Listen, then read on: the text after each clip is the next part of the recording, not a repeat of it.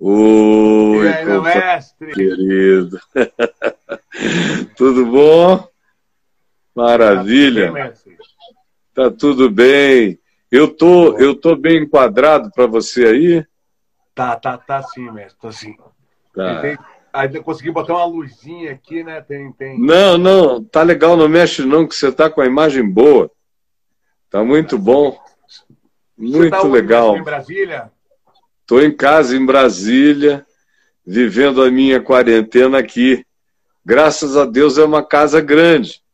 Então eu tenho o quintal todo, o jardim, para me expandir, de maneira que a minha quarentena fica muito relacionada apenas a não conseguir encontrar os filhos e os netos.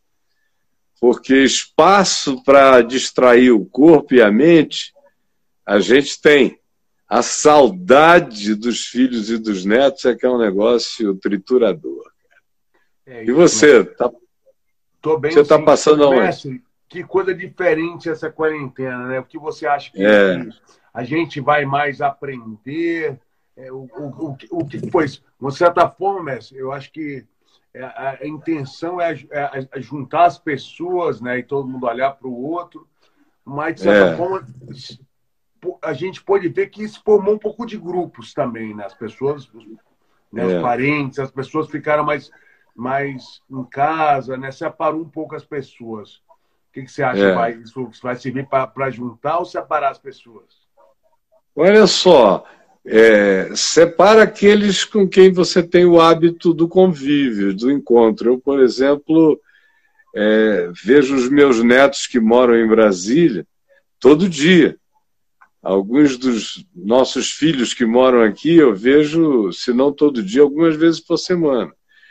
Agora, por outro lado, os que moram longe, moram no Rio, a outra metade, eu só via mesmo de dois em dois meses, é, lá e cá, eles iam e vinham, a gente se encontrava.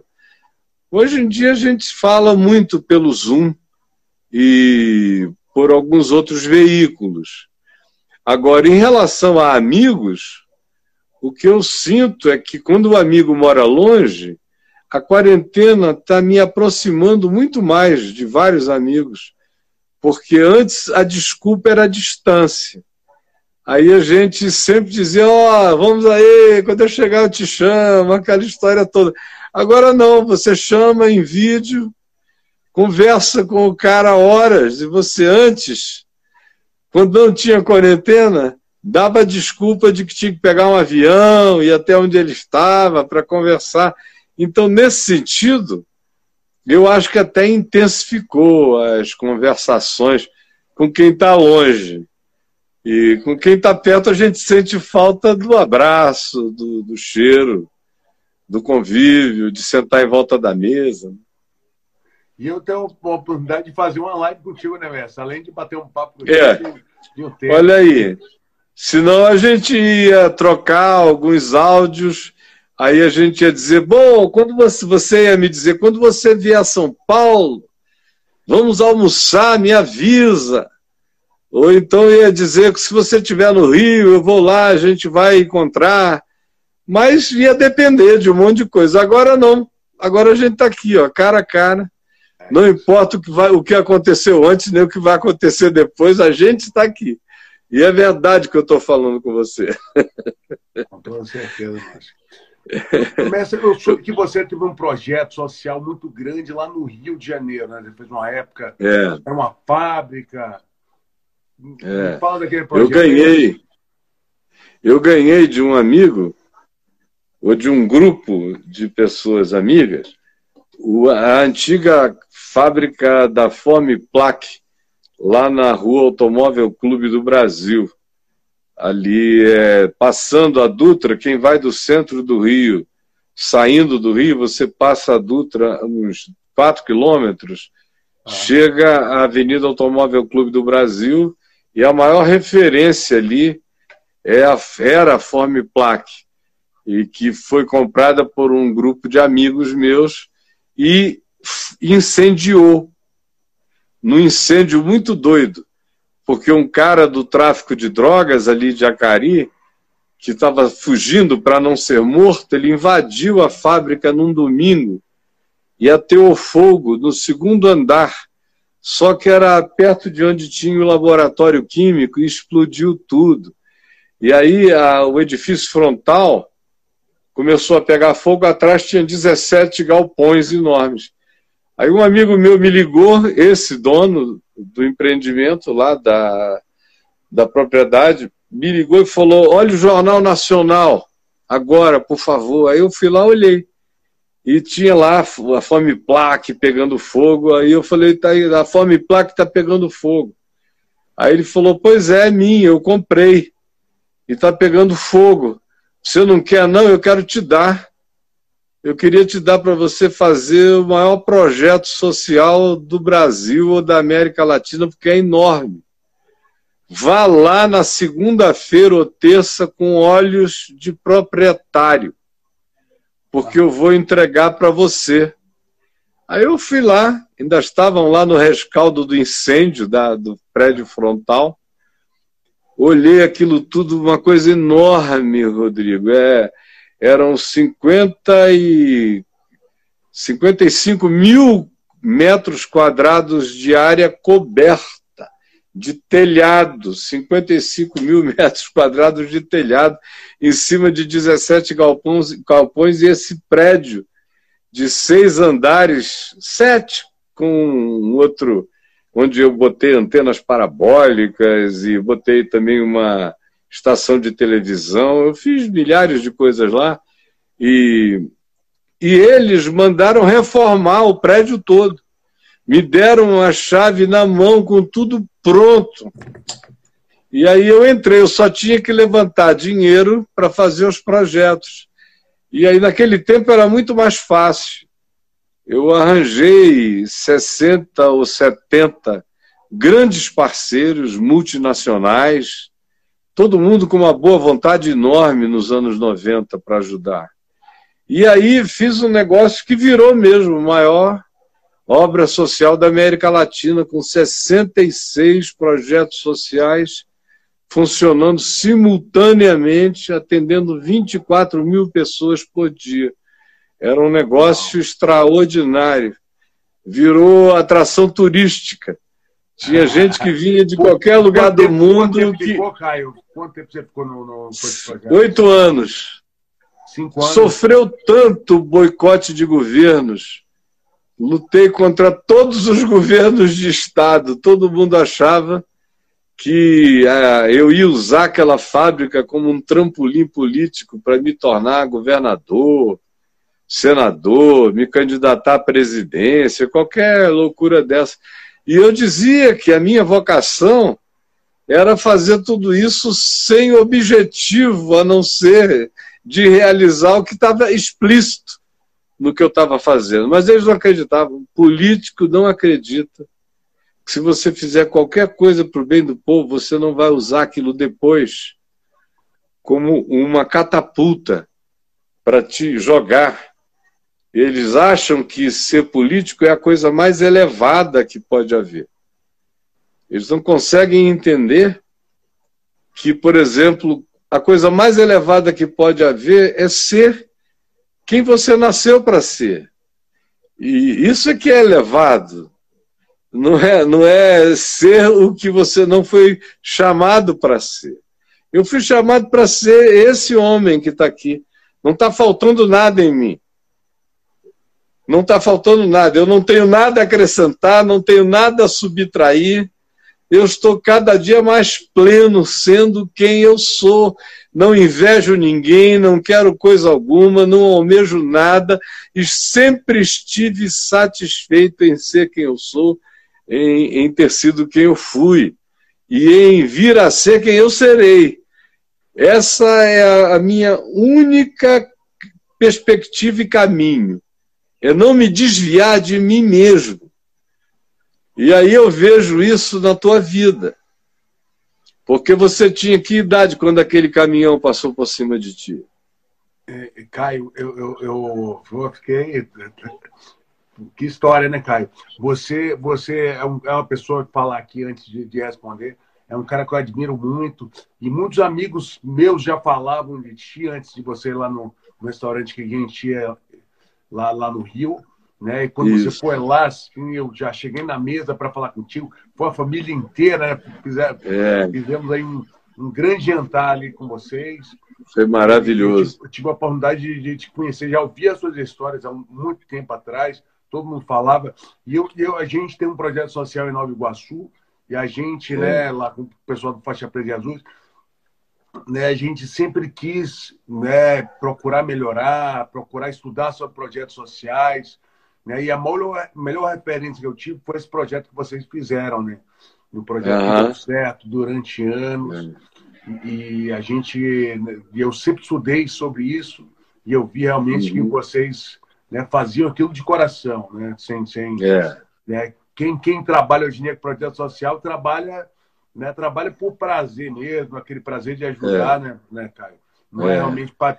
Quem trabalha com a intenção de tirar vantagem, eu acho que isso tem uma energia é. que não vai adiante, né? Não, não, não. Ao contrário, gera é, muita corrupção, e muita decepção e faz com que um monte de gente que antes ajudava, quando vejam esses maus usos do dinheiro, do recurso, do objetivo, ou quando percebem que aquilo está sendo tratado como um meio para se chegar a outros fins, elas vão ficando com o coração fechado foi por isso que eu disse que nos anos 90 era muito fácil. Olha, já foi muito fácil levantar dinheiro para causas sociais no Brasil. Nos anos 70, nos anos 80, nos anos 90. Mas também houve tanta decepção, tantos aproveitadores no meio disso tudo, metendo a mão, que as empresas se recolheram, pessoas que tinham o hábito de doar pararam. E aí, dos anos 2000 para cá, o que você vê é uma desconfiança enorme. Você veja lá, no Faixa Preta de Jesus, com vocês e o Ricardo, o sacrifício danado para manter aquilo ali, porque o pessoal anda com o coração fechado. Eles tiveram alguns maus exemplos, aí pensam que aquilo ali é fonte de lucro, que o cara está fazendo aquilo para se dar bem. E não sabem o, o tamanho do esforço e da não remuneração em nada de uma coisa assim.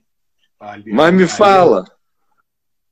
Ali eu me sei, fala. Ali eu sei o, tra o trabalho. Ali você, é, você sabe de verdade eu tinha falado sobre que a única coisa que vale a pena é ser você mesmo, é não fugir de, de quem você foi feito para ser. E te perguntei que idade você tinha quando aquele caminhão passou por cima de você. Então, mestre, eu, eu tinha, né? Eu tinha é, é, 10, estava fazendo 11 anos, né? 10 para 11 anos.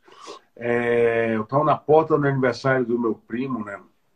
eu pedi no dia do aniversário do meu primo, estávamos nós brincando ali na, na, na festa, tinha uma, uma, né, uma sala de fora, né?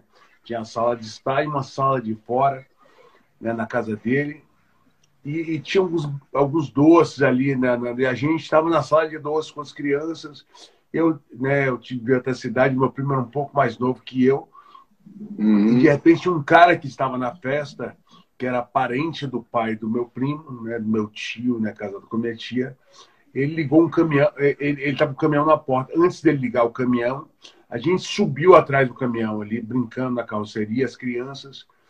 Uhum. E esse cara ligou o caminhão com 20 e poucas crianças atrás. Só que ele Vixe. começou, ele ligou o caminhão, tinha uma rua né, aqui na lateral, e essa rua uhum. aqui ele desceria. Ele deu duas descidas, ele deu duas descidas, no que ele deu duas descidas, todas as crianças pularam pelo, pelo lateral e eu fui um que pulei por trás. Nesse momento que eu pulei por trás, o cara engatou uma marcha ré para fazer essa manobra aqui e subir a rua. Isso. Você ainda comentou né, que ele não, pegou, ele não pegou na minha cabeça, porque ele não foi reto. Né? Ele fez essa curva aqui para poder. Passou por cima do teu, do teu tronco. do teu por dorso. cima do meu tronco. Então ele pegou da minha perna esquerda até o meu ombro direito. Ele faz a curva em cima de mim. Nessa que ele fez a curva, o caminhão tinha cinco rodas, né? Que era um caminhão trucado, aquele tem duas rodas, uhum. duas rodas e a roda da frente. Então ele conseguiu uhum. passar né, as quatro rodas de trás e a roda da frente também fazendo a curva em cima de mim. Uhum. E essa curvinha que ele fez, né, fraturou hum. minhas costelas, né, as, as costelas perfuraram meu pulmão, meu fígado, meu rim, hum. e eu rompi o meu hum. diafragma, que é o músculo responsável pela respiração. Então, o que o pessoal está passando muito aí de estar entubado, né? Eu tive que ficar uhum. meses entubado, uhum. até fizeram a reconstituição do meu diafragma. Então, eu não tinha um músculo que abria o pulmão, o pulmão e fechava. Uhum. Eu praticamente perdi meu pulmão direito e o meu, e o meu pulmão esquerdo. Demorei me, quase nove meses de fisioterapia. Né? Então, isso uhum. me custou 11 meses deitado na cama, nove meses entubado, mestre, né? Pom, pom, 18 operações, não é? O quê? 18, 18 operações. 18 operações, cirurgias. Né? Eu fiz algumas cirurgias para reconstituir meu diafragma. Fiz cirurgia, é. três cirurgias no pulmão, é, duas cirurgias no meu, no meu fígado. Fiz na minha perna uhum. esquerda para reconstituir o tendão de Aquiles. Na minha perna direita uhum. para reconstituir a musculatura da perna direita. Na minha última vértebra da coluna, L5 S1. Mestre, só não doía é. o cabelo. É. Doía tudo, doía tudo. E, e, e, e, fazer com 11 anos de idade para você não desistir, né? É. Então, meu, eu é. tive um, meu pai realmente ali foi meu mentor. Uhum. Dia a dia. Minha avó também, né? Dona Valdir, que hoje já, já é falecida também eu lembro a primeira vez que eu acordei, ela colocava um terço na minha mão, sempre na minha mão direita, e eu, eu sentia, assim que eu acordei, eu voltei de um coma, eu sentia as bolinhas do terço passando, passando. Minha primeira sensibilidade que eu tive assim de acordar foi segurar uma bolinha daquela. Eu segurei uma bolinha daquela, abri o olho, do terço. tava ali minha velhinha rezando, ali ajoelhadinha, ruiva. Linda. Né? E, e, foi na fé, ela foi na fé ali comigo, e ela e meu pai, assim, o tempo inteiro na minha uma do lado da cama, outra do outro. A minha mãe também estava, mas eu, eu, visualizo mais essas pessoas que eles, elas, elas falavam comigo o tempo inteiro. Aham. E durou quanto tempo o coma? Então, eu fiquei poucos dias. Eu fiquei. Né, isso, isso foi numa, numa quarta-feira, não, foi no sábado. Eu lembro de acordar numa quinta-feira, né? Foi quando eu tive a sensação da minha avó eles me colocaram em coma induzido novamente, porque eu não tinha, eu não tinha muita capacidade respiratória, né? Tava, é. tava, tava, tava meio sem. Eles tiveram que colocar mais sangue em mim, enfim, me colocaram em coma induzido por mais alguns dias, não passou muito tempo, mais uns nove, hum. dez dias. Aí depois eu peguei uma É muito tempo. Não, é, eu já tive, eu já fiquei num coma induzido de segunda-feira, uma hora da tarde, ah. até quarta-feira, tardinha, ah. com aquele negócio com tudo enfiado lá para dentro. É muito tempo. O, e o duro é quando você vai saindo dele com aquela coisa ainda enfiada, todo amarrado. Todo amarrado e, e, e a é. sensação do remédio é uma ressaca, né? É, é. Não, eu lembro bem. Mas uh, eu conversei com o Rogério, teu irmão, semana passada, e, e, e perguntei da lembrança dele sobre isso. E a lembrança dele é de você caindo, indo para aquele lugar ali debaixo do caminhão, e ele disse que é tudo em câmera lenta a memória dele a respeito daquela situação. E depois e das orações em família, de todo mundo, o tempo todo, em, com aquela oração no coração pela tua sobrevivência, período difícil. Eu só tô, eu perguntei isso porque olha só como quando a pessoa não desiste de ser quem a pessoa foi feita para ser ou gostaria de ser, não tem nada que impeça, meu irmão. você com pulmão furado, diafragma arrebentado, todo quebrado, todos os ossos, fígado duas vezes operado, e, enfim, todo atravessado de dentro para fora, todo cracado, com 11 anos de idade, 10 para 11. Aí alguém pega, então, sabendo disso, tem que colocar e ver o Bob Sap vindo para cima de você. Sair dessa imagem de você no caminhão, aí vem aquele monstro grande vindo para cima de você e aqueles, aquelas batistacas de, de te pá, e te joga para lá, e te joga para cá, e você fica olhando e diz, meu Deus, quanto mais de dor esse cara vai aguentar. Eu me lembro da minha mulher assistindo, a gente assistindo essa luta, não aqui, mas lá em Copacabana, né, no Pride, no início dos anos 2000.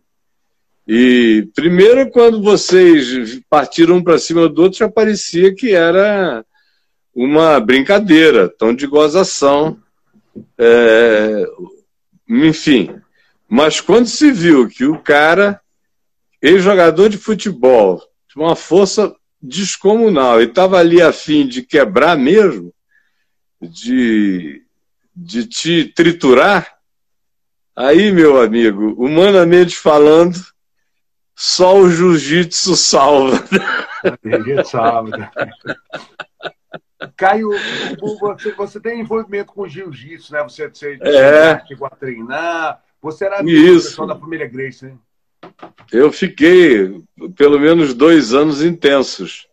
E depois mudei para o Rio, voltei de Manaus para o Rio e fui morar com Arthur Vigílio Neto, prefeito de Manaus, que era preta, né? faixa preta, vários, vários dães. Eu, eu, se eu não me engano, o Arthur Vigílio já é faixa coral, já, né? Já, ele já é. Já é. é. E então fui morar com ele. Primeiro ele foi meu mestre em Manaus. Aí foi com ele que eu fui para o Rio, para Copacabana. E aí lá, ele, naquele tempo, os Grace tinham uma academia ali no centro comercial de Copacabana, na Nossa Senhora de Copacabana, praticamente esquina com Siqueira Campos, ali no centro. E tinha um andar.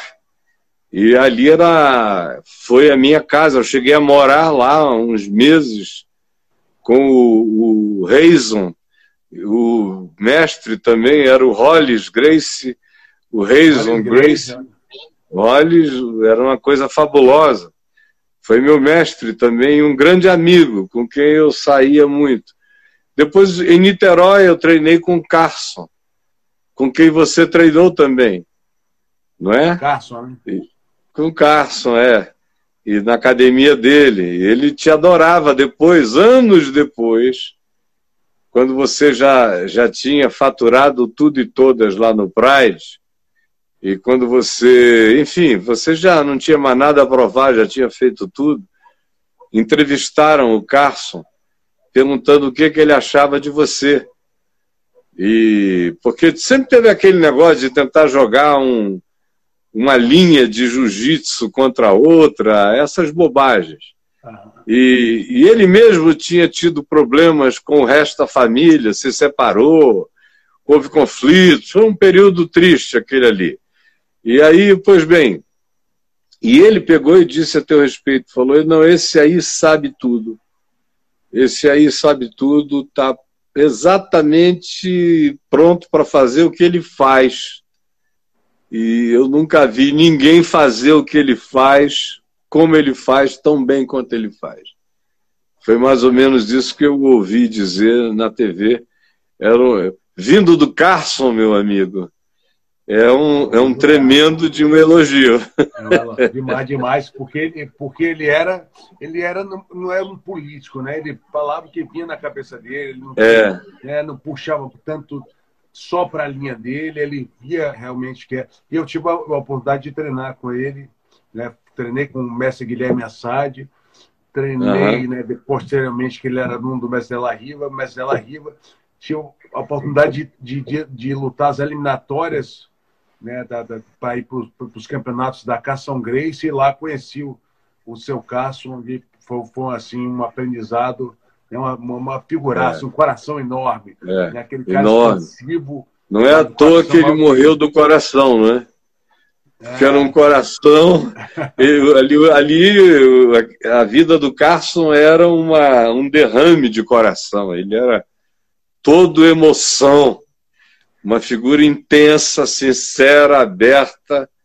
Você olhava para ele, você sabia logo se ele tinha gostado de ti, não tinha, se ele te achava um, um tirador de onda.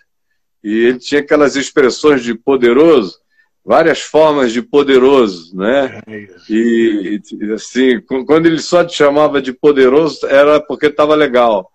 Mas quando ele dizia poderosíssimo, é porque você você prometia muito mais do que entregava. É isso. Não, é engraçadíssimo. Mas você também, só, né, você teve nesse esse, esse encontro né, com, a, com, as artes marciais e tudo, mas como é que foi sua, sua, sua vida lá em Manaus, assim? Você de Manaus, é. ir para o Rio, como é que foi ter contato aí com, né, com a religião, com, né, com, com a vida? O que, que deu essa mudada aí na tua vida, mestre? foi a conversão do meu pai, porque a gente morava em Manaus, aí veio o golpe militar de 64, e meu pai foi muito atingido. O golpe militar de 64 atingiu gente da esquerda, prioritariamente, mas também gente da direita, que não tinha, ou do centro, que não tinha nada a ver com nada foram também atingidos, levados a inquéritos e justiçados, e meu pai foi um desses, que não tinha nenhum engajamento, por exemplo, com a esquerda política, mas como ele era advogado de muitos políticos e de muitos senadores e de muitos empresários, e era um homem muito rico e próspero, todo mundo que tinha também concessões do Estado como de televisão, exploração de ouro, de papel, e isso e aquilo, era considerado uma pessoa que tinha que ser, no mínimo, revisada. E, às vezes, nesse processo de revisão da pessoa, eles destruíam você. E meu pai foi um desses, e por causa disso, ele não quis mais ficar em Manaus, o nome dele ficou enxovalhado nos, nas primeiras páginas dos jornais. Com muita vergonha foi para o Rio. E nós fomos forçados a ir, sair do paraíso, porque a nossa vida lá era paradisíaca. Manaus não era como Manaus é hoje. Não dá nem para acreditar que Manaus era linda daquele tempo. Eram só 280, 300 mil habitantes, não tinha nenhum edifício, o edifício mais alto tinha seis andares, era o Iapetec, só aquelas casas de estrutura portuguesa e alguns prédios ingleses maravilhosos, tudo com muita pedra. Era uma cidade mimosa, as pontes de ferro, e ah, os igarapés todos limpos, tinha jacaré embaixo dos igarapés principais da cidade. Era uma cidade extraordinária. Um teatro que naquele tempo era considerado um dos três ou quatro mais bonitos do mundo e com, enfim, tinha muita coisa em Manaus. E além do que estava cercado pela floresta. Você andava mais ou menos sete quilômetros saindo do centro Saindo do Teatro Amazonas, vamos supor, andando sete quilômetros distante do Rio, você já entrava na floresta. Se você entrasse ali para dentro, já podia se preparar para caçar, porque era muito bicho, de todos os tipos. E nós tínhamos um sítio imenso, onde hoje tem três bairros. Em Manaus era o nosso sítio e era imenso. Dois, três igarapés enormes e tal. Então foi uma vida de sonho, de paraíso. Meu pai fazia tudo, ele não só advogava, mas era carpinteiro, marceneiro, pedreiro, ele fazia tudo isso por prazer de fazer e adorava uma luta. Adorava uma luta. Então, conclusão, todo sábado eu lutava, luta livre, desde cinco anos de idade, lá no sítio. Foi assim que eu comecei a gostar de jiu-jitsu, porque o meu tio tinha feito jiu-jitsu na Bahia, em Salvador, com um pessoal que aprendeu com os Grace e abriu umas academias lá. E meu tio, que era acadêmico de medicina, aprendeu as, toda a defesa pessoal do jiu-jitsu, umas 120, 130 reações ali de, de golpes de defesa e ataque, ele aprendeu. E ensinava para mim e para o meu primo, José Fábio. E, e aí a gente treinava, só não podia soco na cara, essas coisas assim. Treinava e tudo mais, eles não deixavam haver rivalidade, nunca houve mesmo, sempre fomos muito amigos e carinhosos. Quando eu fui para o Rio, eu já estava acostumado com isso. Então, num certo sentido, mesmo sem nenhum treino mais profissional ou com gente entendida em jiu-jitsu, eu levava uma vantagem terrível na rua. Porque o, eu, o básico que eu tinha aprendido desde a infância já, já fazia com que você não tivesse muito medo das ameaças, de bullying. Aí mudei para o Rio, tentaram fazer bullying comigo na escola, não rolou, porque eu encarei logo o bullying de frente. E aí o jogo virou, eu era muito bom de bola, então a bola era também um pretexto para todo mundo querer estar onde eu estava, porque eu jogava bola mesmo, legal. E então a minha vida no Rio foi assim até meu pai se converter, muito magoado com o que ele tinha perdido e com os inimigos e tudo mais, mas ele leu a Bíblia sozinho e chegou num ponto na escritura em Hebreus 11:1 que tem uma definição de fé, que diz que a fé é a certeza das coisas que se esperam e a firme convicção dos fatos que se não veem. Aí ele falou: Meu Deus, que maluquice, que definição extraordinária. Ele era um cara muito inteligente, dado à filosofia, muito culto, e tinha presunção de muitos saberes. Ele achou a definição perfeita. Aí falou: Eu vou ler o livro de Hebreus. Aí leu Hebreus todo no Novo Testamento. Aí achou linda a construção literária do livro. Aí então disse: Eu vou ler do início. Aí abriu em Gênesis. Mas a minha mãe falou para ele: Não, meu filho, não faça isso não. Porque o Velho Testamento é cheio de coisas muito pesadas às vezes.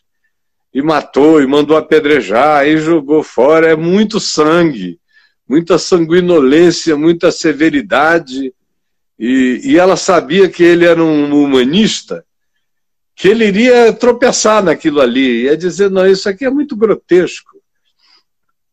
Aí falou, olha, esse é um livro diferente. A gente só entende o começo se entender primeiro o fim. Aí abriu para ele Mateus no Novo Testamento, disse, leia daqui até o fim. Depois que você tiver lido até o fim, você pode ir para o começo. Ela queria que ele soubesse de Jesus. Ela queria que ele, antes de tudo, conhecesse Jesus. Porque o objetivo não é que ele conhecesse Moisés, nem Davi, nem Elias, nem nada disso, era conhecer Jesus. Esse era o objetivo dela. Ele precisa ter um encontro com Jesus que vai mudar a vida dele. Aí não deu outra, companheiro. Ele foi lendo sozinho. Naquele mesmo dia de madrugada, ele chegou em João 19. E quando ele leu de novo sobre a crucificação, ele chegou a uma conclusão. Ele falou, ele começou a dizer: não, não, não foram os romanos nem foram os judeus que mataram ele, fui eu que o matei. Fui eu que matei Jesus. Ele morreu por causa de mim por causa dos meus pecados, por causa das minhas idiotices, por causa da minha arrogância, por causa da minha soberba, por causa da minha presunção. Ele morreu por causa dos pecados não apenas do mundo, mas dos meus. Como se eu fosse o mundo inteiro. Aí ele se ajoelhou e começou a pedir perdão. e ele dizia: Jesus perdoa os meus pecados. E ele ouvia uma voz estrondar no coração dele, que dizia: E tu perdoas os teus inimigos? E ele pediu isso umas três vezes: Me perdoa. E a voz dizia: E tu perdoas os teus inimigos? Ele levantou dali, era Natal, véspera de Natal, pegou oito cartões de Natal mandou para os oito inimigos que ele contava nas mãos, que o tinham traído lá na Revolução, do golpe militar, escreveu no, no cartão, nos cartões, aquele que disse: Eu sou o caminho, a verdade e a vida, me ordena vir à tua presença, te pedir perdão por todo e qualquer mal que eu possa te ter feito, e te afirmar que tu estás perdoado de todos os pecados e transgressões que tu praticaste contra mim. Em nome de Jesus, caio. Aí seis desses caras responderam imediatamente aos prantos. Uh, um deles pegou um avião e foi ao Rio se reconciliar pessoalmente. E um falou que homem que era homem não se retratava. E nem respondeu. E, mas meu pai, papai não pisou mais no chão e começou a maior aventura de todos os tempos. Eu vi acontecer na vida daquele homem. E como a advocacia ficou desse tamanho, perto do significado do que explodiu dentro dele, daquela vontade de abraçar o mundo, de ajudar as pessoas, de acolher todo mundo. E aí vem uma história que eu não tenho condições de te contar aqui, eu te conto pessoalmente, mas uma história linda, que no início me chocou, porque ele largou tudo e disse que ia viver como um homem pobre. Eu falei, poxa, pode amar Jesus à vontade, mas não precisa viver como um homem pobre. Eu gostava de ser filho de um pai abastado. E, mas que nada, ele nem esperou o dinheiro acabar, ele foi dando. Ele foi, ele ficou pobre em menos de um ano. E aí, para mim, é, endoidou, enlouqueceu a minha cabeça. Eu era um adolescente de 13 anos. Aí surtei geral. Geral mesmo, as coisas já aconteceram todas muito precoces na minha vida. E o, e o meu interesse no jiu-jitsu, infelizmente, não foi bem motivado. Não foi porque eu gostasse da arte, quisesse fazer o jiu-jitsu esportivo. É, não foi nada disso. Eu queria ficar bom de briga. eu queria. É, eu queria me garantir. Fazia, fazia mesmo o intuito de, né, de se dependendo da. É, é de, de, não interessa qual o tamanho dele, é, apanhar eu não vou. Eu me enrolo, me enrosco todinho nesse cara, se ele for monstruoso, puxo para a guarda, gudunho ele mesmo, ainda vou bater nele de baixo muito, muito, muito, mas não vou apanhar. E, e se não souber nada, não importa o tamanho, eu vou traçar. Eu vou, eu vou, naquele tempo não tinha double leg, era baiana mesmo. Eu vou na velha baiana e, e aí, meu amigo, joelho na barriga, o resto, o resto é traço, é cotovelo, é joelho, é tudo que não, que não presta para a saúde. Então, infelizmente, eu pratiquei muito jiu-jitsu. Na academia era treinar, não era para o UFC. O UFC era quase todo fim de semana em alguma esquina. Era um negócio muito tosco. E, e os Grace, teoricamente, não gostavam disso. Mas naquele tempo, naquele tempo até os mais jovens, é como Reison, como Hollis, que não gostava muito, mas de vez em quando não aguentava e entrava numa, quando estava atraente demais, entrava na confusão. E eu não tinha nada a perder, andava muito com o Reison e o Arthur Neto. E aí, meu amigo, o pau cantava geral. E, então eu tenho vergonha das motivações pelas quais, naquele tempo, eu pratiquei jiu-jitsu. Não tinha, não tinha esse os reverente e a disciplina, o mestre. Caio, é, é, é, é uma arte, é uma arte samurai, né? A gente está até, é. a gente está fazendo um livro, né? Eu, o Rogério, é, é tem uma editora que está fazendo um livro para levar o jiu-jitsu às, às escolas públicas do Brasil, né? Uhum. E a gente está até conversando com alguns estados do Brasil. Né? Que legal. É, é, eles, eles, essa editora, né? Inteligência Educacional, esses caras, eles fazem algum, tem alguns autores aí, né? Augusto Cury, né? Augusto, né? Isso. Cury, né? Augusto ele, Cury, é. Ele, ele, também, eles trabalham muito com Augusto Cury sobre a metodologia né, é, é, de, de, educacional das crianças também. Eles vão fazer um agora. E eles têm um livro né, que chama Esportes Além das Fronteiras. Né? Uhum. Esse livro fala de todos os esportes, né? o, o, o, o, fala do basquete, fala do vôlei, como surgiu todos os esportes. É um livro grande de educação física, né? Ele vai para o ensino médio e vai ter uma modalidade que é só jiu-jitsu. Né? Assim como a que legal. em Dhabi, em Dubai, todos os Emirados. Uhum. A gente está lá, a gente escreveu uhum. sobre, sobre o Amori sobre né, toda a família Grace, toda a história do jiu-jitsu. Então, rebuscou uhum. lá atrás. Essa história veio com o Conde Koma, né, um conde, um conde japonês que veio Isso. parar no norte do Brasil. É, Coincidentemente, é. a família A história é linda. A história Eu não é sei porque né? não fizeram ainda um filme.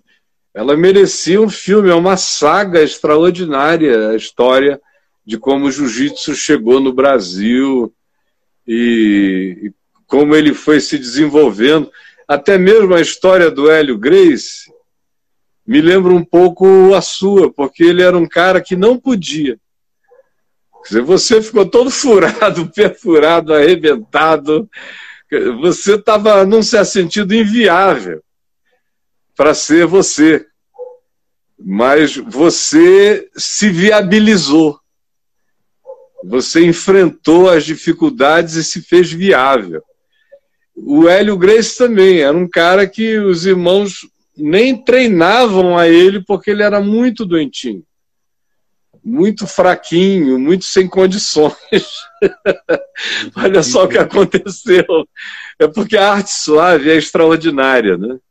Eu, eu me apaixonei pelo jiu-jitsu por causa da lógica dele. Ele é tão lógico ele, ele é tão físico, ele é tão xadrez. Ele, ele, quanto mais inteligente você for, mais ele cresce. Quanto mais você pensar, mais ele se desenvolve. Não é uma coisa só para você brutalizar, é para você pensar onde você pega, para onde você vira, é, que junta produz aquele efeito físico aonde ele alcança. Às vezes você está aqui no pé, mas está arrebentando o joelho do cara lá em cima. E todas essas coisas anatômicas também. Enfim, a, a ciência da arte suave, da arte do gentil, me fascinou de ver que as pessoas com quem eu aprendi eram todas pequenas. É, eram todos muito pequenos. A família Grace é pequena. É pequena, é pequena. É pequenininha. Então o Hélio era pequeno, o, o Reison era magrinho, o Hollis não era grande, ele só era atlético. Todos eram mais ou menos magros. E agora, meu Deus, por onde aqueles pés entravam e as mãos, e por onde rodavam, e por onde saíam, e davam nó e tudo, parecia uma sucuri em volta de você me fascinou. Como você, você, meu Deus, me fascinou completamente. É, vendo da prática, você é um homem alto, é, mas não era tão alto quanto aqueles que você enfrentava. Você sempre pegou pedreira, como dizia o Joinha, né? e pedreiras, grandes pedreiras, enormes. E porque o jiu-jitsu é um desafio à grandeza mesmo. Ele, o, o Royce, lá nos Estados Unidos, quando começou, foi também assim: pode vir de qualquer tamanho, de qualquer arte. Se não souber o que eu sei, eu garanto o resultado. E, e é uma confiança, é chocante. uma confiança enorme, né, Messi? É, dá mesmo. É um, é um esporte que produz no indivíduo. É, ele trabalha psicologicamente para gerar uma autoconfiança extraordinária. Que eu sinto que fez isso em mim. Eu sempre fui muito confiante, mas entre os 15 e os 20, com jiu-jitsu ali em cima de mim o tempo todo e eu no jiu-jitsu, a autoconfiança aumentou muito. Porque você não fica olhando o, o desafio grandioso que vem de fora. Você tem, tem outros segredos em você que que estão para além da natureza das coisas. E, e, não é só e não é só e não é só né, que você pode usar isso para confrontos para tudo, mas aquele seu dia a dia no seu treino, né? Você é. no treino você está sendo, né? Você está perdendo, você pega um cara mais forte, no outro dia você ganha, você se torna mais forte, né? Quando você é. acha que você é muito bom, você né? Você volta é. para trás. Um Chega pouco. um faixa branca que te dá um trabalho doido. É, e, e, aquelas lições, né, mestre, do dia a dia, é. vai trabalhando sua mente. Né? É. Eu acho que o jiu-jitsu faz isso, é, o, todo esporte faz isso, de alto rendimento. Todo, né, eu, eu, você pode ver que a educação americana nas escolas né, muito uhum. forte nos esportes, né, mestre? É. Seja no season de, de, de, wrestling, ou seja no futebol americano. Ele, eles usam muito o esporte para fortalecer a mente do americano, né, para se tornar uma pessoa inquebrável, né? É. E, e, esse, e essa arte marcial que você preparou, hoje em dia, né, te tornou uma pessoa. Né, não que você nunca vai usar o confronto, o, confronto, o conflito do jiu-jitsu. Não, isso. Você tem aquilo na sua mente. É? É aqui na cabeça o jiu-jitsu o tempo todo. Você. É aqui você vê, quando você vê, você já entrou, já rodou, já no seu. Você está é jiu-jitsu o tempo todo na cabeça. E Messi, é o. Você, você ah. a gente falando de, de, de, luta, Messi, você, você tem, tem né, se você ler a Bíblia, é, inúmeras partes, principalmente no, no Velho Testamento, no, no, Novo, mas tem confrontos, né? Naquele tempo, é. né, né, tinha sempre é. conflitos, né, assim, é. de, de, povos, de tudo. Então, é, é, é e, e, no dia a dia a gente tem no trabalho, né, de equipes de é. trabalho, a gente tem é. esse, esse conflito agora, né, esse confronto que a gente está tendo né, no caso do corona, né, muita é. gente perdendo emprego, muita gente fechando empresas, restaurantes, né, principalmente o pessoal uhum. do, do turismo. Né? A gente precisa uhum. ser forte, né, Messi? O que, que você diz é. aí, uma, uma, uma, uma mensagem? Eu, pra, eu pra, fiquei pra... muito feliz Fiquei muito feliz de ver o que vocês fizeram. É, porque eu estou acompanhando, eu acompanho sempre o que está acontecendo lá com vocês. E eu fiquei muito feliz de ver como, por exemplo, as academias de vocês, vocês transformaram tudo em aula virtual, um monte de treinos gravados e esquentando o pessoal, segurando a onda ganharam novos alunos digitais, quer dizer, não, não estão perdendo os presenciais, estão mantendo a maior parte deles, agora dentro do Zoom, de uma outra, da plataforma de vocês. O pessoal está indo lá. Tem uns que pararam, mas que não foram embora. Que disseram, não, quando voltar o presencial eu estou dentro, mas teve gente nova que nunca tinha entrado na aula presencial, que entrou agora, que serão novos alunos. E foi o que eu falei para o teu irmão. Eu fiquei muito feliz porque eu vi que vocês vão poder agora, digitalmente, abrirem academia na terra inteira. Porque tem, tem muita gente treinando de lugares distantes do mundo, que não, onde vocês nunca vão abrir uma academia presencial, física, mas o cara vai poder continuar a treinar todo dia com vocês, ao vivo, e vocês vão se adaptar. Por enquanto está tudo gravado, gravado, gravado, mas depois vão poder se adaptar para a transmissão para a gente no mundo inteiro. Então, se de um lado a gente está vendo muita dificuldade para algumas pessoas, especialmente, infelizmente, para todo mundo, que não tem condições de usar o aparato digital de comunicação à distância, a pandemia está sendo pesada mesmo. E você entende quem diz eu não posso ficar em casa, eu tenho que sair para trazer o pão mesmo que eu me contamine, porque eu não posso morrer de fome. Qualquer um entende isso. Por isso o apelo é: se você puder, se você tem meios, não saia, fique em casa. Agora, se não tem meios, não, não vai morrer de fome.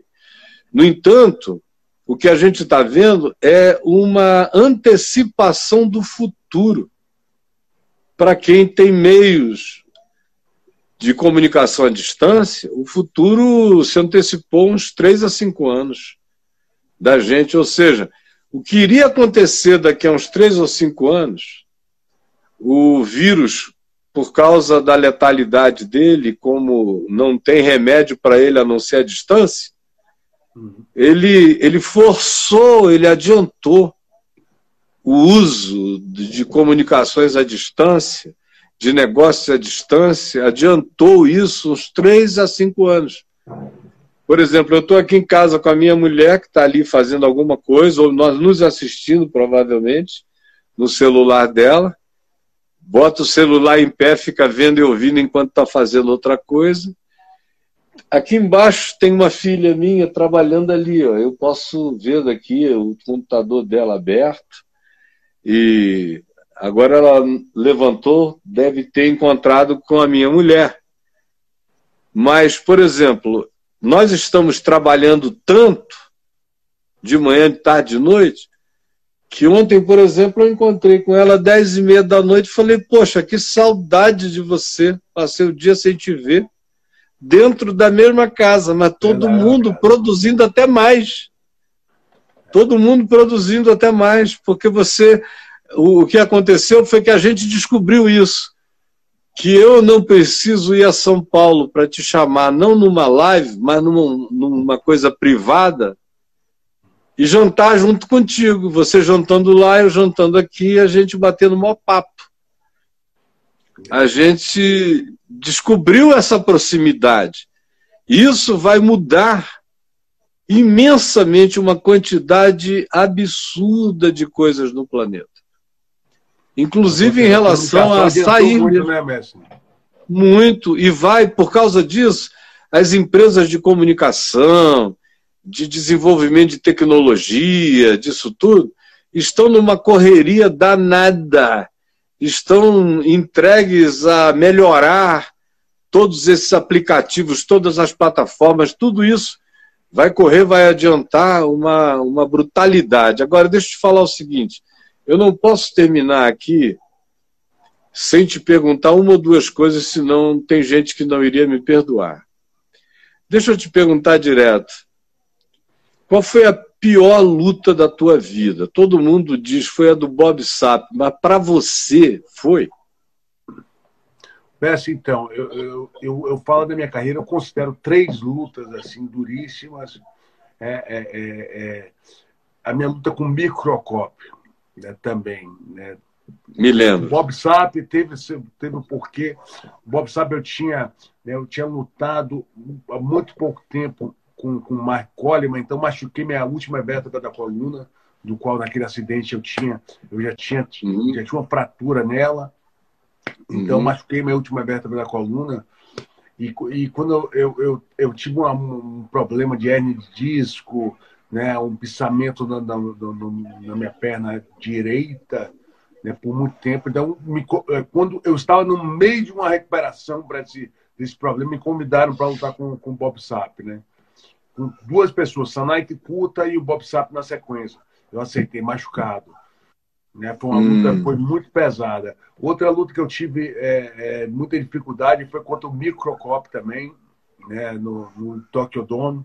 87 é. mil pessoas, assim, um estádio lotado. E ele, esse cara tinha um ele era canhoto, ele tinha um chute com a perna esquerda muito potente. É. Né? E é. eu, quando eu tinha quatro anos de idade, eu tive um acidente com a tesoura, meu irmão mais velho brincando comigo. E tá, eu terminei que eu eu, eu machuquei meu olho com a tesoura. Eu fiz 13 cirurgias né, no meu olho. Eu não enxergo, muito bem no meu olho direito. Uhum. Então, nessa época, eu estava com muito problema no meu olho. Eu tinha uma lente uhum. calculada dentro do olho, não estava enxergando nada ah. no olho esquerdo. Que loucura, Rodrigo. era justamente onde ele tinha chute. Então, para uhum. falar que eu tive mais dificuldade, porque eu não vi o chute dele vindo. E olha, aquilo ali é uma perna é uma perna manca, é, um, é uma maçaranduba, não é uma perna. É. Aquilo ali é um negócio descomunal. Aquele chute ali, Deus me livre. Né? E, e, e a gente ainda. Eu estava conversando com o Vanderlei Silva, né, antes da luta, e eu falei, Vanderlei, compara, o Vanderlei tinha chutado com ele, compara o chute dele. Ele falou, Rodrigo, parece que o cara, o cara tá vindo com contato de beisebol. Né, para bater é. no contato de beisebol. E é. né, que ele, ele, ele, tem tanta potência no, no no chute. A gente ainda riu ainda no, no, no, assim antes da luta. Eu tive a oportunidade de falar é. com ele alguns meses antes e, e, e, consegui vencer a luta, né? Apanhei a luta inteira, né? o primeiro round inteiro. No começo do segundo round, eu consegui uma virada aí e, e consegui aí pegar foi... o braço. Foi, é. foi, ali foi, foi virada, virada. Né? E contra o Tim é. Silver também, que eu tive um atraso todinho né? no, no, no, no na luta. Eu me lembro. os três áudios Já no UFC, já no UFC. No UFC. Já no UFC é. em 2008 e conseguiu o cinturão é. lá do UFC. Né? Fiz uma virada. É, e você o liquidou numa guilhotina. Peguei na guilhotina. Aí sabe tudo, Pegou né, numa... É, pegou numa guilhotina, estendeu o rapaz desesperado. Agora, olha só, eu tive uma impressão uma vez, aqui eu e minha mulher, ela também teve a mesma impressão. Você com o Frank Mir, lá no UFC. Aí vocês trocam, pá, pá, pá, trocação. Legal, você acerta e ele cai. E me deu a, a impressão de que você podia ter definido a luta ali. Aí houve assim um segundo em que eu olhei assim para o seu rosto e depois fiquei passando aquilo em câmera lenta, que na TV você pode fazer isso. Aí parece que você se deu ao luxo de pensar alguma coisa a mais, aí você recuou e deixou ele subir. E foi quando ele entrou e pegou pegou o teu braço, eu creio, na, na sequência. Foi o teu braço? Foi o meu braço. Então, Caio, eu tive, eu tive uma fratura no braço inteiro né? Eu, tive, eu tive que colocar 16 parafusos, tamanho do meu Puxa. dedo, do meu braço. Uma placa meu de Deus. Ferro, uma placa de ferro. Reconstituir o braço. E foi uma cirurgia duríssima.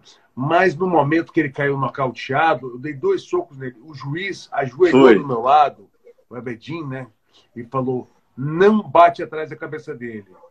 Não, e repetir isso quatro vezes. É mesmo, né? Não bate atrás Interessante, eu, eu não sabia disso, mas eu notei que você ficou assim, não, não, frisado ali. falando do meu lado. Se, se, um jogador de futebol ele vai lá, dribla todo mundo, chega na pequena área, tá driblando o goleiro, e o juiz entra do lado e fala: se chutar, você vai estar impedido. Se chutar, você vai estar é. impedido. É. Então acho que o juiz ele foi muito, ele foi muito, né? Ele foi intruso ali é. na frente do, do na hora é. da luta e, e mudou minha né, mudou, foi evasivo, mudou meu, meu, meu, jeito da luta. E realmente foi uma das É, porque parecia que... aquela luta parecia já definida. Estava totalmente definida. É. Se eu levantasse ali, estava definida. Né, entendeu? Uhum. E aí o juiz ele foi invasivo, ele, ele, ele fez aquilo, mas eu parei parei para pensar e realmente mudou. Então, achei uhum. que aquilo ali foi, foi, uma, foi uma coisa muito, erra, muito errada do esporte, né? O juiz é, pode entrar para é. ajudar, mas poder, não pode passar na frente do esporte para atrapalhar o, o, atleta. É.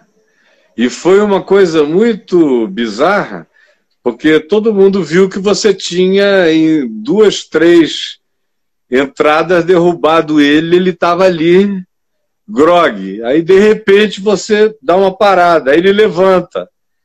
Se recupera um pouco e pega teu braço. E o que nunca tinha acontecido, pelo menos em lutas oficiais. O cara pega o teu braço eu vi você dizendo, puxa vida! Porque, porque arrebentou mesmo, dava, dava para ver. Quebrou, quebrou, quebrou meu braço. É, é. de falar assim, parar, e você está na atitude uma vez, é, Caio, eu estava lutando no UFC, assim que eu entrei no UFC contra. Né, eu estava lutando o UFC em 2007 contra o Rich Herring, né, e esse cara virou uhum. meu amigo, eu lutei com ele três vezes. E ele virou uhum. meu amigo. Na terceira luta com ele, eu estava batendo nele com, só com a mão esquerda, e quando eu fui dar o um nocaute, eu fiquei com pena do cara. Eu não consegui é nocautear o cara. Eu fiquei com pena dele, assim, foi para dar uma fiquei com pena dele. Sabe o que ele fez? Ele trocou a perna, né? A perna da frente por de trás, me deu um chute na minha cabeça. Eu, eu dormi, eu sonhei com a minha filha no meu colo, eu apaguei, né? É mesmo? Eu acordei com esse cara me batendo. Foi a, a primeira vez que eu tive pena na hora de uma luta e eu sei. ter pena, porque o cara não tem pena de você. Você tem que ter pena depois, né? depois a gente fica amigo. Não, mas ele era, Como... meu, era meu amigo pessoal e assim. E, e, é muito, muito louco isso de uma luta profissional, porque é. o computador é que nem um, jogar um tênis, né?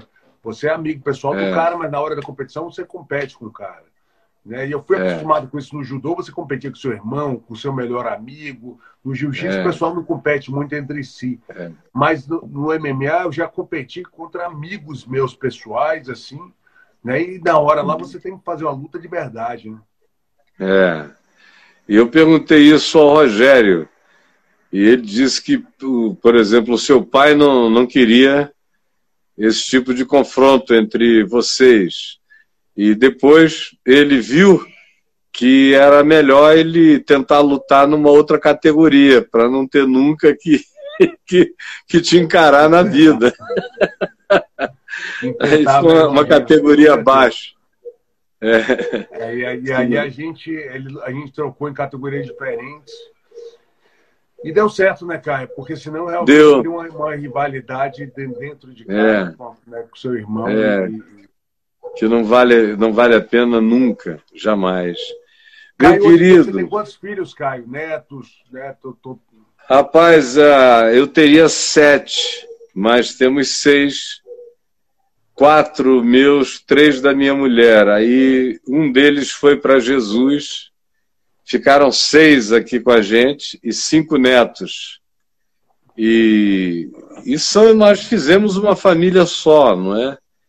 A minha mulher chegou com três, eu tinha quatro, e nós unimos essa turba toda. Eles têm a mesma idade, a mesma idade, assim. O mais velho tem 44, aí vem dois com 43, aí vem a menina com 39 para 40 agora, e que eu falei que está trabalhando ali. Aí viria meu filho que foi para o céu, que é o Lucas, estaria hoje com.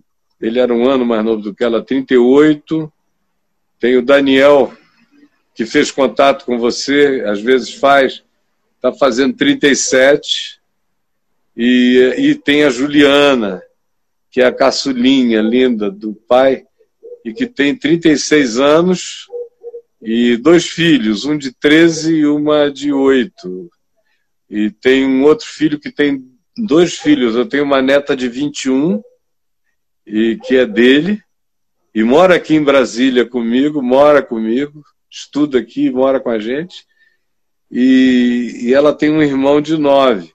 E agora a gente tem uma neta caçulinha de quatro anos chamada Giovana, Gigi muito gostosa também. Todos eles são totalmente comestíveis, assim, deliciosos. Você tem dois filhos?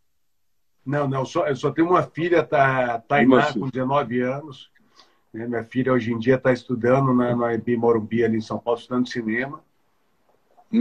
Ela tá com 19 anos, já, já é grandona, assim, só tem um filho. O Rogério, né? O Rogério tem três, três filhos. É. é. Todo, todo mundo já tem filho, na, na todos os irmãos. É. Nós somos em cinco filhos. Eu tenho uma irmã queridíssima, Jamile, que é professora de piano lá na Flórida. Ela tem, ela tem dois filhos também. Tem uma irmã, Juliana, tem um filho. Meu irmão Júlio tem dois filhos, né? casou né, com a Cristina, que tem uma filha também, então tem uma família de, de três. Então a família, né, todo mundo, todo mundo tem, né, tem seus filhos aí. Meu pai está é. de netos aí, está com 70 agora. Tá... Qual idade você está agora, Caio? 65. 65 tá, jo tá jovem. É, e a minha mulher tem 63. 63 anos. Caio, é. quando, e hoje em dia, né, quando você começou os seus trabalhos aí, né, ajudando as pessoas, hoje em dia você consegue fazer isso tudo nas suas lives, né? Você mais, mais remoto. Não, além disso, eu, eu tenho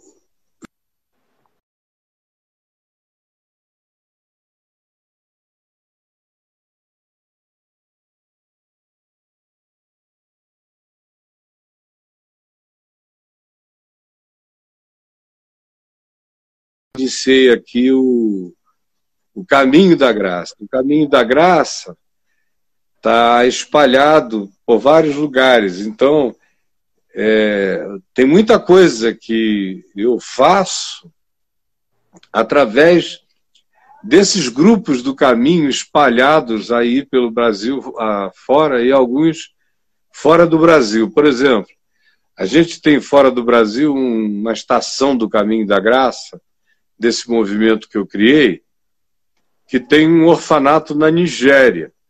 Ah, tem um orfanato então, aquela na Nigéria, aquele grupo lá de Londres tem o compromisso de sustentar aquele seminário na Nigéria. Assim como aí do lado do Ricardo, no Faixa Preta de Jesus, a gente tem trabalhos também em Vila Gramacho, naquela região próxima tem trabalho social ali, né, em todos esses lugares. Cada uma dessas estações, em geral, tem também as suas atividades de natureza social variada. E uma coisa interessante no Caminho da Graça é a quantidade de psicólogos e psicanalistas. Eu sou psicanalista, além de pastor, de dessas coisas todas que caracterizaram a minha vida, eu também fiz psicanálise. Então, tem uma quantidade muito grande de psicanalistas no caminho da graça que tem identificação com a mensagem que tem a ver com a alma, com a dimensão mais interior do ser humano. Isso foi atraindo também uma quantidade grande de psicanalistas. E uma coisa que eu observo é que alguns grupos têm atividade para atender pessoas na cidade, pessoas deprimidas, com pânico, com ímpetos suicidas de todos os tipos. Então, é um movimento que se dedica a acolher gente com angústias grandes. Ação social, pregação da palavra e essa capacidade de se tornar um refúgio para quem está angustiado, aflito, desesperado, alguns querendo morrer. Eu aqui na internet já há anos e anos antes de se pensar em quarentena, eu já estou aqui há muitos anos, fazendo coisas presenciais e aqui há muitos anos, uns 20 anos.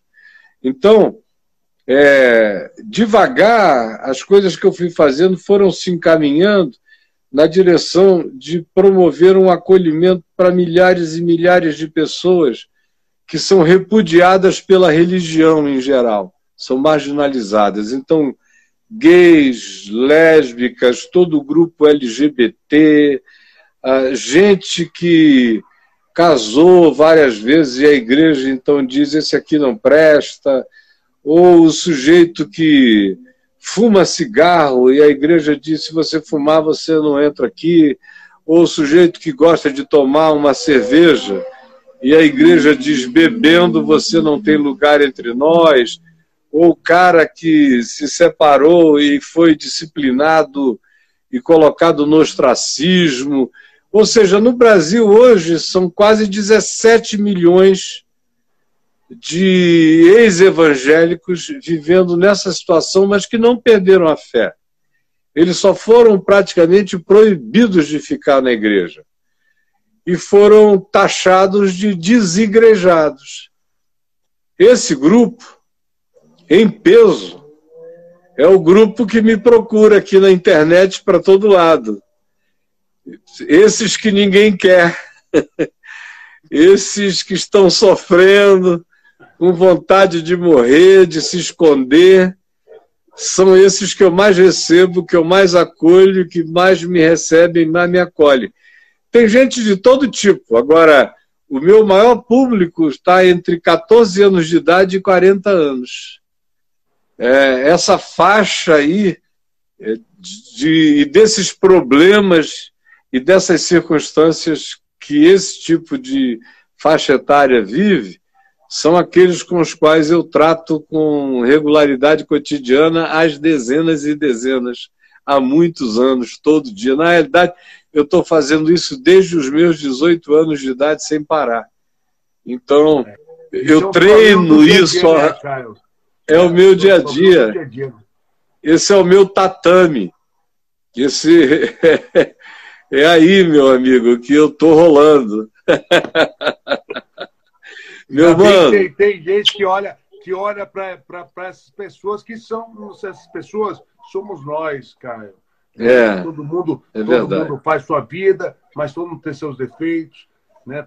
A gente nem, ninguém está acostumado a, a, tomar essas porradas do dia a dia, então, né? Surgem os problemas, né? Das pessoas é. que a bebida, as outras coisas, né? E, e muita é. gente não consegue encarar. Né? E tem gente que, é verdade. tem gente trabalhando aí, cara. É. Graças a Deus, e haverá sempre. Enquanto houver amor, haverá gente trabalhando para amar, abraçar e acolher. Meu queridão, olha, foi uma honra bater esse papo com você imensamente. Espero que você tenha uma noite deliciosa, muito gostosa. E quando essa Covid passar, a gente vai comer uma carne gostosa daquelas que a gente comeu lá no, no restaurante Heaven. Perfeito. Eu vi você assim, quando chegou o teu pedaço, você estava vindo do treino, e eu vi você, você entrou ali, mas entrou que, que comeu com, com prazer aquela carne. Eu falei, ah, a próxima vez eu vou pedir a mesma e vou comer com ele. Queridão, Valeu, meu querido. Obrigado, Deus te abençoe. Viu? Tá Obrigado você. Vou te ligar depois para Deus... bater um papo também, mestre. Tá, vamos, vamos falar ao, ao, telefone logo, logo. Beijo, meu companheiro. Tchau a todos aí, valeu. Valeu você. Tchau, querido.